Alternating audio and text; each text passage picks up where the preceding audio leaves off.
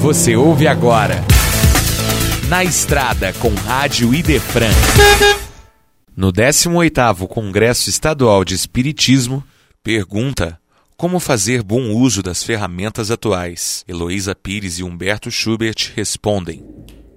Eu acabei de ligar agora, salvando a minha ida para São Paulo através do celular. Eu levanto eu já ligo para a família. Então, é aproximação, mas lá em casa eu digo, não, nada de celular na reunião das famílias. Nós nos reunimos para almoçar e esquece o celular. Antes de vir, prepare em casa, liga para quem você precisar. Porque me incomoda no shopping, por exemplo, no restaurante do shopping, casais e filhos. Um dia a menininha pendurava na mãe, queria falar com a mãe, a mãe empurrava e lá. Eu quase levantei e fui. Eu falei, mas não, essa mulher é violenta, ainda vou apanhar. E não vai adiantar uma vez só. Então é incrível como perderam o referencial. E outra coisa, crianças agressivas, jovens agressivos, professoras apanhando. Outro dia eu vi um cantor tadinho, as drogas, mas ele dizendo para o pai: me dê o mil reais, senão eu te mato. O pai continuou caminhando. E era um vídeo, mas eu falei: meu Deus, que ele não mate o pai. Agora ele está internado as drogas, legalização das drogas, o aborto, legalização do aborto. Que mundo é esse que os bons continuam calados?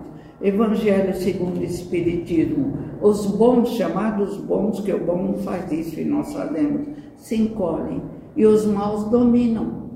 É o que está acontecendo no século XXI a epiceidade, falava o pai, a espiral de evolução tem uma aparente descida e uma subida. Descida, exemplo, Idade Média, subida, Renascimento. Estamos na descida.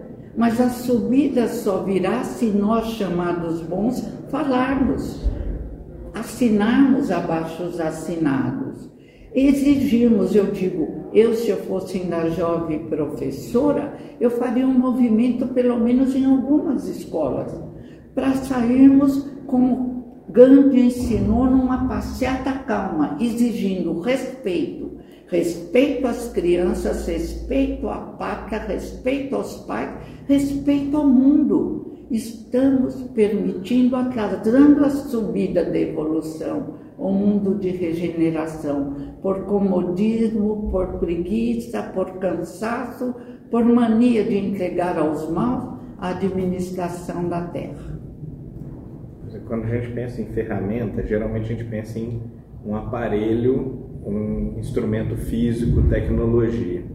A ferramenta mais importante que a gente está usando aqui não é a câmera, não é o áudio, é a linguagem né? Linguagem é uma ferramenta material, né? são sons que a gente articula né?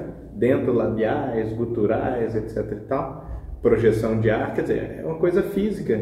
E a gente vai juntando esses sons, forma uma palavra para designar um objeto, e a partir daí a gente vai evoluindo a linguagem, vai criando milhões de palavras né, em todas as línguas diferentes, com muita riqueza de uma língua para outra, um significado para outra.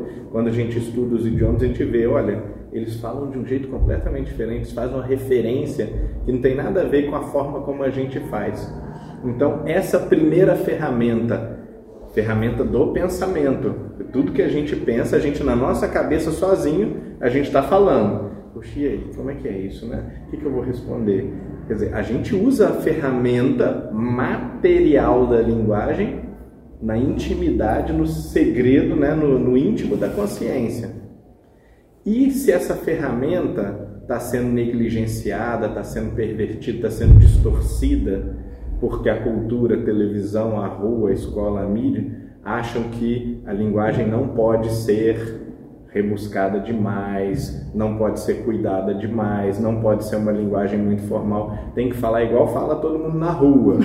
E aí a gente vai falando pior e pior, perdendo a capacidade de articular o pensamento, de estruturar o pensamento, perdendo a capacidade de embelezar o pensamento, que a poesia desapareceu, né? Veja-se letra de música. O que é que aconteceu com, com a nossa linguagem? Que era um, dos idiomas mais poéticos, mais líricos que o, a espécie humana conseguiu produzir, o português. De Camões né, até Machado de Assis, né, da, da música dos anos mais ou menos 60 para trás. Né? E como que a gente, pervertendo uma ferramenta fundamental do espírito, do pensamento, a gente pode achar que as coisas vão melhorar?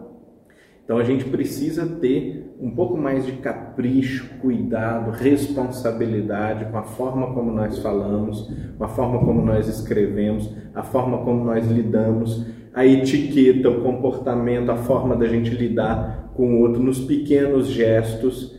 A gente acha que isso é hipocrisia. Não. Né? Ah, não, excesso de protocolo, excesso de formalidade.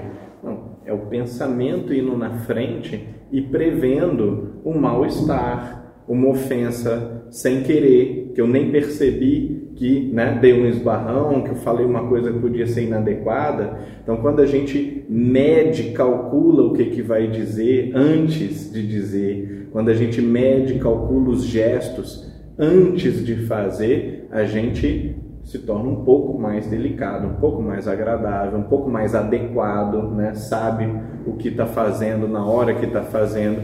Isso tudo ajuda tremendamente as relações sociais, agiliza as relações profissionais, as questões de Estado, né? tudo isso é, desembaraça a gente dos tantos constrangimentos e escândalos que a gente vê da política até o meio artístico. Esse foi Na Estrada com Rádio Idefran, no 18º Congresso Estadual de Espiritismo.